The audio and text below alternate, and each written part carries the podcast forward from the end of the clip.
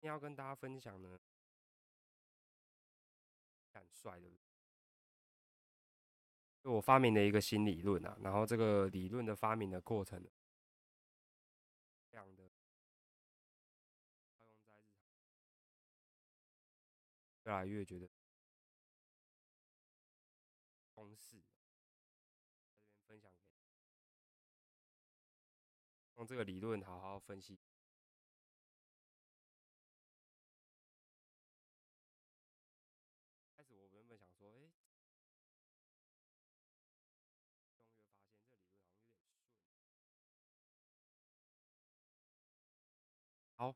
那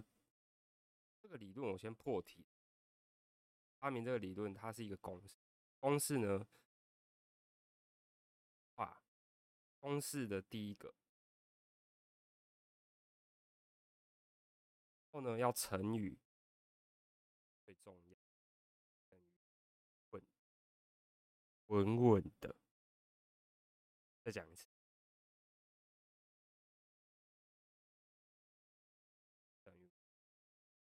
所以等于说，如果你今天平常心的越高越强，后让自己舒服的程度越高越重要，重要性越来越高，你得出来的结状态会是越来越那我稍微分享一下，为什么会有这个理论的产生？约莫是在月前，因为有在重训的习。那其实，在练重训时候，一个很大的一个乐趣跟挑战，就是你破自己的个人。那我原本举的公斤数呢，就是在一个地方一直过不了就卡。后来某一次，我就跟，一开始就会很注重说啊，我下去要。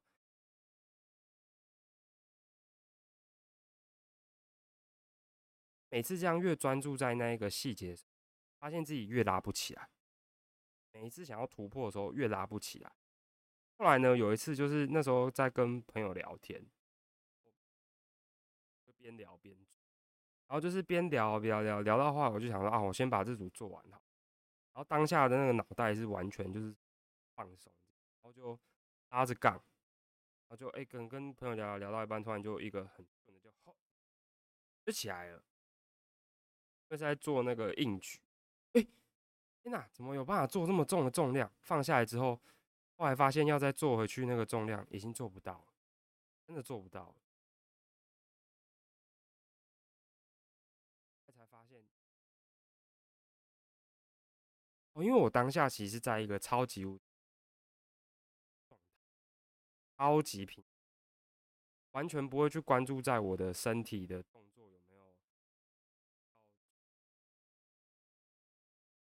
完全是一个很放松的状态，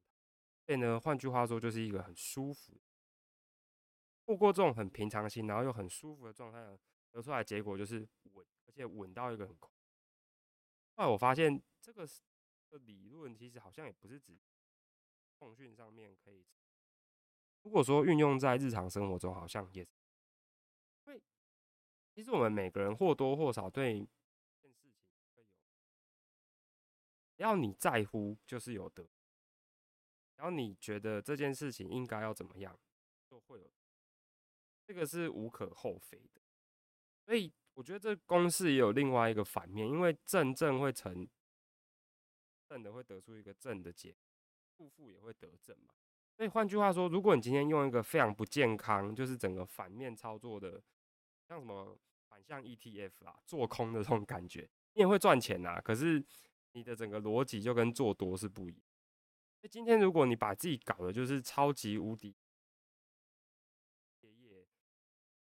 哎呀，例如说你要考台大医科好了，我是很难想象有人可以很平常心、很舒服的考上台大医，都是那种兢兢业业，然后勤勤恳恳这样子吧，这很不平常心，然后把自己搞得应该是很舒服吧？我不知道，毕竟我考不上，然后后来得出来的结果应该以为是稳的。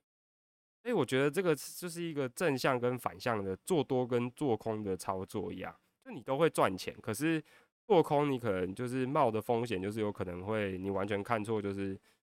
归零，或者说你赚到的，就是百分之，等于说你的上档是有限的。可是如果你是做呃做空的话，你上档是有限；可是如果你做多上档是无上限。所以我觉得我后来自己思考一下，我自己好像还是比较喜欢让它是正向的方法，而不反向，就是让让自己不。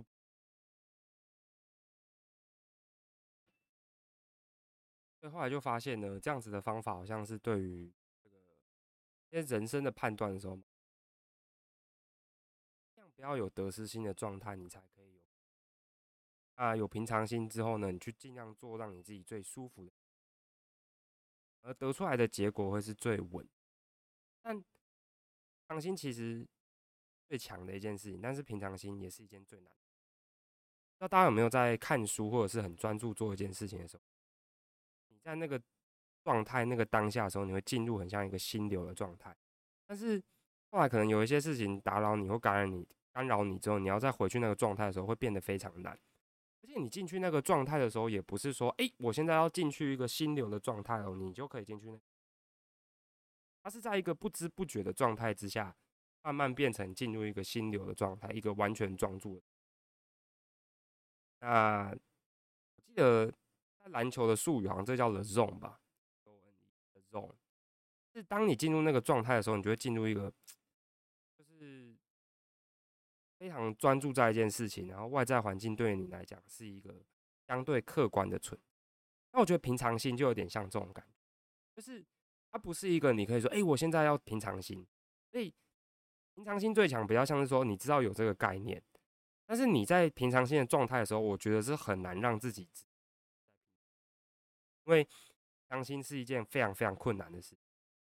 那后来我也得出了一个。更深层的第二层思考，原本就想说啊，平常心最强，所以平常心代表说你不要有任何想法或者是期。后来我发现人家说没有期待就没有伤害的概念，比较像是说要去做任何的期待，但是如果一有期待的话，你还是会受伤害。所以我觉得没有期待没有伤害的层次，比较像是说啊，我就不要去期待啊，我就没有伤害。可是。到后来我会发现说，其实我们该做的事情是，你要去面对你的深渊，面对你的期待。变说，我认知到说我有期待之后会有伤害，可是我现在的状态就是我没有期待。但纵使有期待的话，我已经认知说那个伤害对我来说大概在哪里了。在这种状态下，我觉得会比较健康。所以平常心最强的话，大概就是这样。那舒服最重要就是。后来我自己在思考一些事情的时候，那很奇妙吧？就是八个重训可以想这么多东西，所以大家有空可以多重训。在这个做任何事情的时候呢，有时候我们会告诉自己说有一个客观存在的标准，什么事情是正确，什么事情是不正确，什么事情是好的，什么事情是坏的。但越大，我越发现说，其实我们做事情只要衡量一个标准，就是。这件事情的成本是不是太高，说高到违法呢？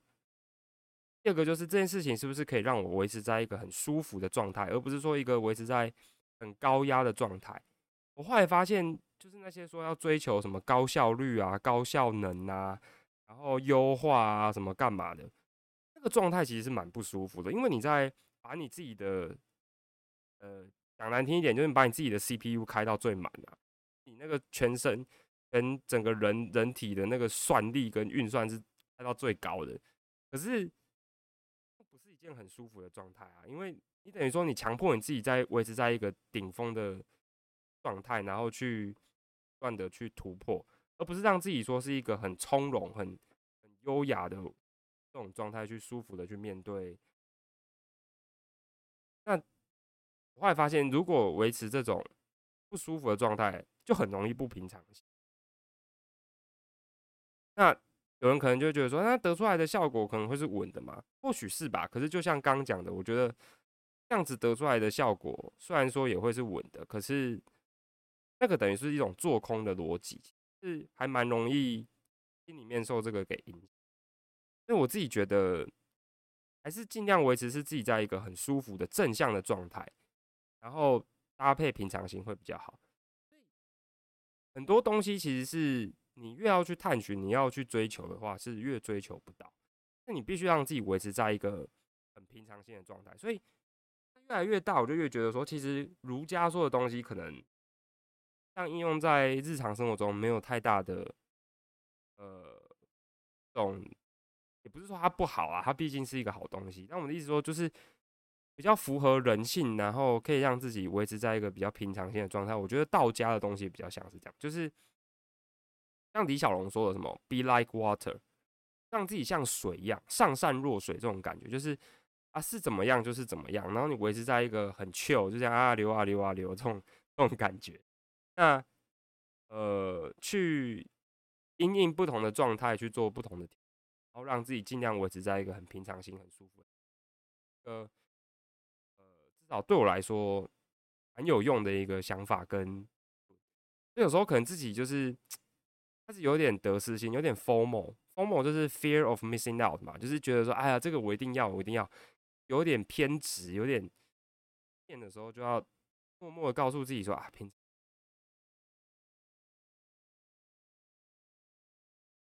因为当你可以告诉你自己尽量去调换那个状态，但是就像刚刚讲的很难，但是你告诉你自己说啊，尽量不要这么的有压力，这么的严肃的时候，让自己维持在一个比较舒服的状态的时候。那往往结果会比较好一点，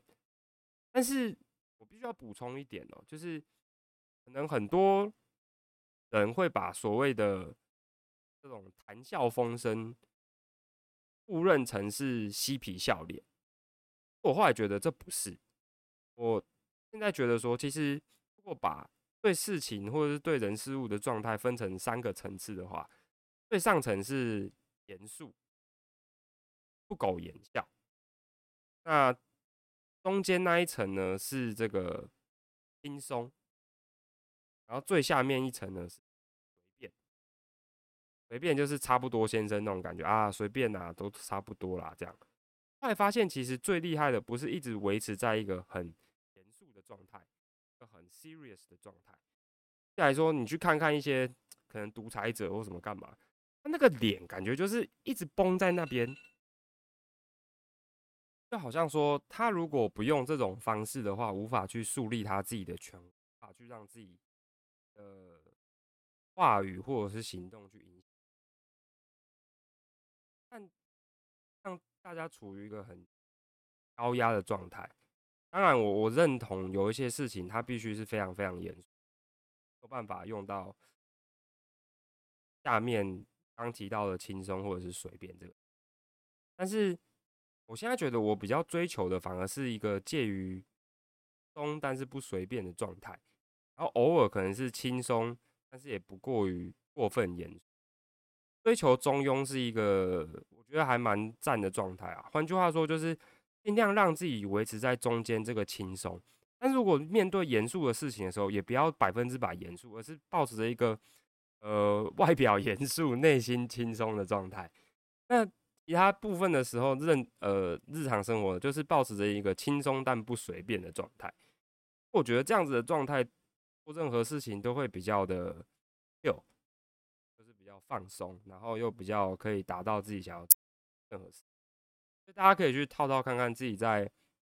嗯工作生活啊，或者是找食衣住行这上面有没有这方面的适用。我自己用到现在，我是觉得还蛮准的，是。越想要把一颗球打好，你越打不好；你越想要拉一个重量，你越拿不起来；你越想要告诉自己说我要努力念书，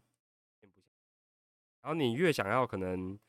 追求某一样东西，人啊，可能事情啊，或可能物品，那可能效果往往是越不好。所以现在我的想法比较会偏向说，就是要用这个公式告诉自己说，轻松但不随便，外表严。内心那这边的轻松不是就是那种啊，还是维持在一定的认真看待事情的状态，但是不是是那种非常随便。还跟分跟大家 分享一下人生得到这个新理论，我个人是觉得很很，不知道怎么讲，哇哦，这样会有这种感触，所以跟大家分享。啊，至于有没有用，就大家各自解读了。好，感谢大家收听。